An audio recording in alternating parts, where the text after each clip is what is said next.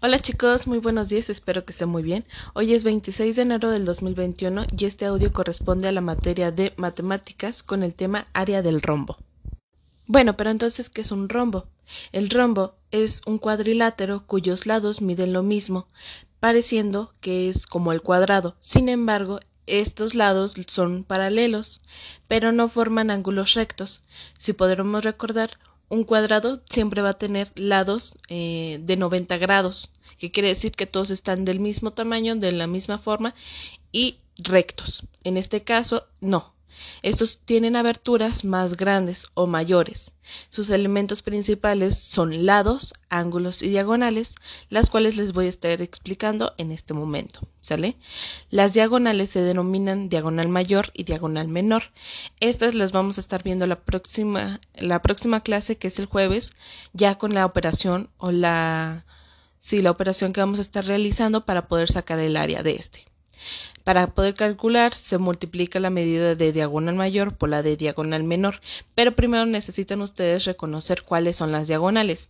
En este caso, en su cuadernillo de trabajo, la primera, no actividad, el primer ejercicio que tienen por ahí es el que vamos a reconocer cuáles son eh, las partes del rombo. Primero, diagonal mayor es la línea más larga que intersecta eh, la figura por la parte de en medio. O sea, ¿qué quiere decir? Mario, eh, Yeshua, Tadeo, ustedes sí la ven, pero Mario es la línea naranja, pero que va de arriba hacia abajo. ¿Sale? Por ahí también te la mandé identificada. Está de arriba hacia abajo. Es la más grande.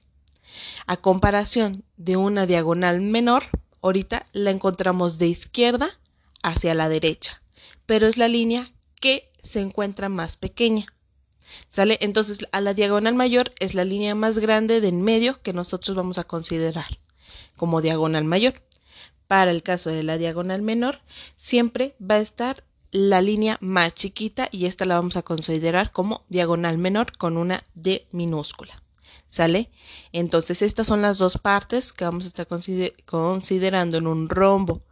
Al mismo tiempo, los lados, pues es toda la superficie alrededor que este, tiene. Ahora sí, en su cuadernillo de trabajo la primera actividad es que van a tener que unir cuatro puntos que ahí les marqué y que vienen dentro de un rectángulo y luego responder a las preguntas como ¿cuál es el nombre de la figura que se formó? Pues es el rombo, porque es el que estamos trabajando. ¿Y a qué parte del área del rectángulo corresponde el rombo? Esa preguntita la vamos a tener que contestar al final del, del tema, que quiere decir hasta el día jueves, para que ustedes consideren, tengan presente otros elementos que les ayude a poder responder a esta, a esta pregunta. Siguiente, hoy martes también 26 van a tener que trazar dentro de un rombo que ya les envié la diagonal mayor y la diagonal menor.